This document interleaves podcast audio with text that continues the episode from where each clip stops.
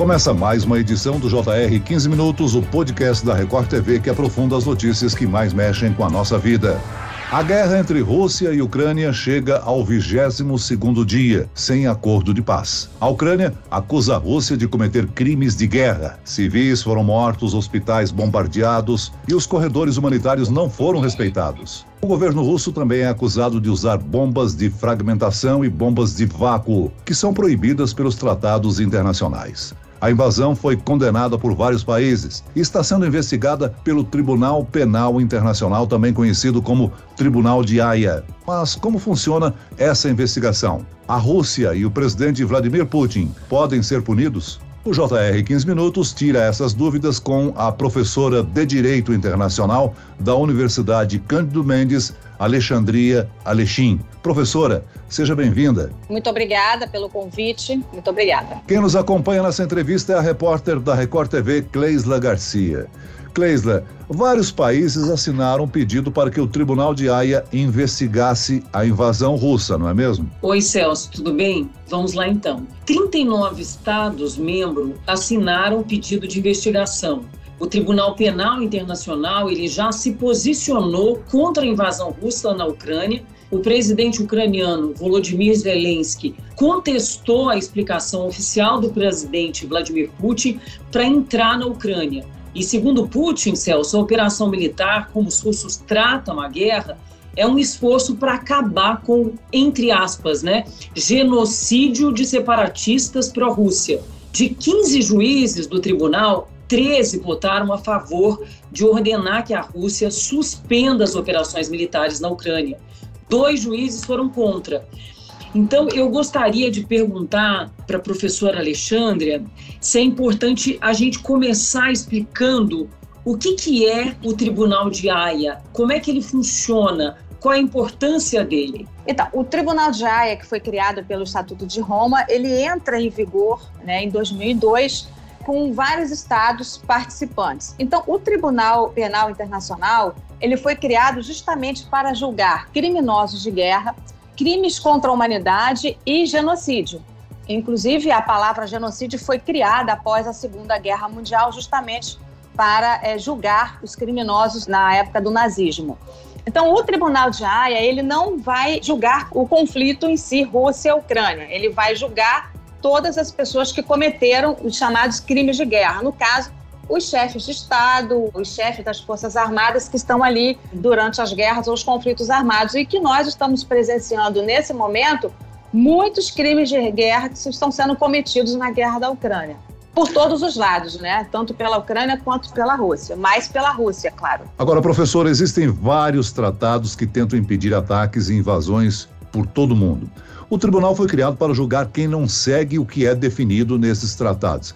Agora, como é que é formado o tribunal? Quem que faz parte dele? Quem faz parte dele são juízes indicados né, pelos estados que fazem parte e esses juízes eles têm uma rotatividade, tem também o um Ministério Público. É uma corte, como você imagina, uma corte de qualquer país. Ela é composta pelo Ministério Público e pelo Judiciário tem a primeira instância e segunda instância também. Professora, como é que são escolhidos esses representantes do júri do tribunal?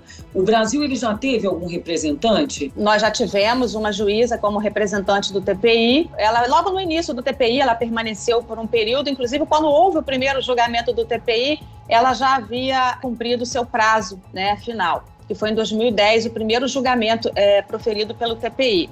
E os juízes é, e os promotores, eles são escolhidos pela Assembleia Geral dos Estados Partes. Então, você tem ali os estados que compõem o TPI e eles são escolhidos por essa Assembleia, ou seja, pelas lideranças dos países que fazem parte do tribunal. Agora, falando sobre possíveis punições à Rússia, é preciso entender o que é um crime de guerra. Explica pra gente, professora. Um crime de guerra, ele tem um conceito amplo. Se você abre o Estatuto de Roma, o crime de guerra ele envolve, primeiro, vocês estão verificando bombardeio a hospitais, templos religiosos, a civis, acampamentos de ajuda humanitária, enfim, esses crimes de guerra, como violência sexual, ataque às crianças, bombardeios em horários noturnos, porque a guerra ela é regularizada. Quando ela é autorizada pelo Conselho de Segurança das Nações Unidas, ela tem uma regulamentação que é o direito na guerra. Esse direito na guerra, ele surge, né? Na verdade, lá na época da criação da Cruz Vermelha Internacional, pelo Henri Dunant, e depois, essas regras foram muito bem colocadas nas quatro convenções de Genebra de 1949. E essas quatro convenções de Genebra, elas vêm regulamentando a guerra a marítima, a guerra aérea, a guerra no espaço territorial terrestre. Então, você tem toda uma regulamentação e quando o TPI né, foi criado, ele puxa para ali, além dos crimes contra a humanidade e genocídio, ele traz ali as violações às convenções de Genebra de 1949. Professora, a gente falou aqui no início do podcast que o ataque russo é, já foi reprovado por três votos a dois. Quais seriam então os próximos passos, professora? Ele foi, no caso, pela Corte Internacional de Justiça. Como eu expliquei no início, né, são dois tribunais distintos e a Corte Internacional, ela funciona como, vamos imaginar, o Conselho de Segurança das Nações Unidas.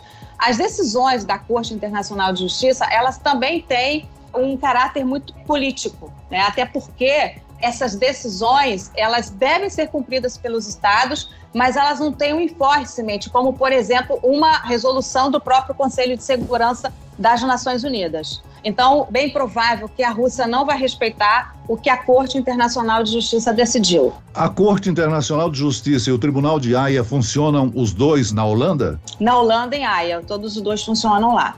Agora, a Rússia e a Ucrânia não estão entre os 123 Estados-membros do tribunal, mas a Ucrânia aceitou a jurisdição dele e a Rússia não. Quando a Rússia não aceita a jurisdição do Tribunal Penal Internacional, isso significa que o Putin e todos os restos que estão envolvidos na guerra, eles não podem ser condenados pelo Tribunal Penal Internacional. Então, como ele não faz parte da jurisdição, a Rússia assinou o tratado, mas não ratificou o, o Estatuto de Roma. Então, ele não é um país integrante do Tribunal Penal Internacional. Então, com isso, o país não se submete à jurisdição. E tem uma outra coisa interessante, para ser julgado pelo TPI, o criminoso de guerra ou de crimes contra a humanidade, de genocídio, ele deve estar presente, estar sob custódia do TPI. É, e aí a história se complica, né, Celso? Porque além da Rússia, outras potências militares, elas não se submeteram e não se submetem ao Tribunal de Haia como por exemplo os Estados Unidos, é, Israel e a China. Professor, então a pergunta é: por que, que esses países eles não aderiram. Exatamente. Os Estados Unidos também, eles não ratificaram o tratado sobre o TPI. Então, se eles não assinarem, não se submetem. Então, vários crimes de guerra também foram cometidos pelos Estados Unidos, nós sabemos disso, e até hoje nenhuma investigação foi aberta diretamente pelo TPI, nem tampouco nenhum criminoso de guerra foi julgado. Nós temos uma crítica muito grande que o TPI até hoje só julgou criminosos, foi da Sérvia, que inclusive se suicidou, né? Foi o único que foi até hoje levado ao Tribunal Penal Internacional pelos crimes ali na Guerra dos Balcãs. O general é um general croata julgado em Haia, Slobodan Prajak. Exatamente. Agora, mesmo não aceitando a jurisdição do tribunal, alguns países como Rússia e China, eles têm poder de voto? Não, não tem poder de voto. Agora tem uma questão interessante. Mesmo não aceitando a jurisdição do TPI, existe a possibilidade, sim, deles serem julgados. Mas de que forma isso pode acontecer? Pelo que nós chamamos de gatilhos, ou seja, os gatilhos do Tribunal Penal Internacional. Como que esses gatilhos funcionam? Existe a possibilidade do promotor de justiça abrir uma investigação contra a Rússia ou contra a própria Ucrânia esses mecanismos de gatilho, eles vão depender também do juízo de instrução. Então, você vai ter aqui tá, a possibilidade desse encaminhamento por um Estado parte, um Estado que faz parte do TPI. No caso, já alguns estados, inclusive, já pediram para o TPI, não para a Corte Internacional, a abertura de uma investigação. A outra possibilidade é o encaminhamento pelo Conselho de Segurança das Nações Unidas para o próprio TPI. Agora, isso vai ser impossível, porque a Rússia faz parte do Conselho de Segurança e ela tem poder de veto. Então, esse encaminhamento para o Ministério Público do TPI pelo Conselho de Segurança não há a possibilidade, porque isso é uma das formas do, do TPI abrir investigação para os países que não são parte, como foi o caso do Sudão. Sudão do Sul, que não faz parte do TPI, e já houve o pedido de prisão do presidente que deve ser entregue aí provavelmente esse ano, para ser julgado pelo TPI. Até porque o Sudão do Sul não fazia parte do TPI e, a pedido do Conselho de Segurança, o Ministério Público abriu uma investigação e realmente eles constataram a existência de crimes de guerra, crimes contra a humanidade e pediram a prisão da liderança do Sudão. E a outra possibilidade, que é esse outro mecanismo de gatilho, é a instituição né, de investigação do procurador de justiça do TPI abrir. Então, são três possibilidades né, de um país que não faz parte do tribunal chegar a ser investigado. Professora, me ocorreu agora uma dúvida. No caso do tribunal e desse julgamento, quem é investigado seria o presidente russo, Vladimir Putin, ou a Rússia? E que tipo de punição ele, mesmo não aderindo né, às normas do tribunal, ele poderia receber? Por exemplo, ele poderia ser preso quando ele se deslocasse para um país que está integrado ao tribunal? Sim, vamos lá no caso, o Tribunal Penal julga e condena indivíduos. Então, nesse caso, pode ser inicialmente o Putin e todos os que estão envolvidos, né? Porque o direito internacional já entendeu que mesmo os comandantes que estão ali recebendo ordens, eles também são julgados. Essa argumentação que era muito utilizada anteriormente, porque estava sob as ordens do chefe de Estado, isso não se aplica mais. Então, todos os comandantes que estão envolvidos na guerra, eles também podem ser levados ao TPI. Tá? Então, inicialmente, teria que ter a prisão do Putin e todos os envolvidos na guerra para serem julgados, porque o TPI ele não julga a revelia. O réu deve estar presente, ou os réus devem estar presentes no momento do julgamento. Então, se ele fosse, teria que ser preso. Alguém pela Interpol prender o presidente e levar até o TPI e todos os seus envolvidos ali. Então, não é uma tarefa muito fácil prender o Putin, né? Professora, vários países condenam a invasão russa à Ucrânia. Muitos afirmam que não existiam motivos para a guerra na Ucrânia.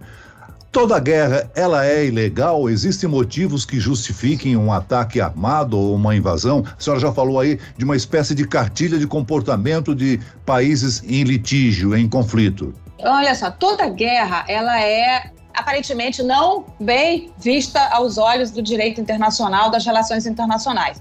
Mas a guerra, a própria Carta das Nações Unidas, ela prevê a guerra né, para legítima defesa ou para iminência de um ataque né, a um outro Estado. Então, você tem ali um ataque para legítima defesa ou para retirada né, de tropas inimigas ou para defesa né, dos direitos humanos e defesa da democracia, que inclusive é um argumento que os Estados Unidos sempre utilizam. Então, a Carta da ONU, ela prevê a possibilidade de guerra nessas duas hipóteses, né? Legítima defesa, quando há uma possível ameaça de uma guerra, né? Então, só que essa guerra regulamentada, ela é autorizada pelo Conselho de Segurança das Nações Unidas. E quando a guerra é autorizada, ela tem que respeitar o que as convenções de Genebra sobre o direito humanitário é, ditam.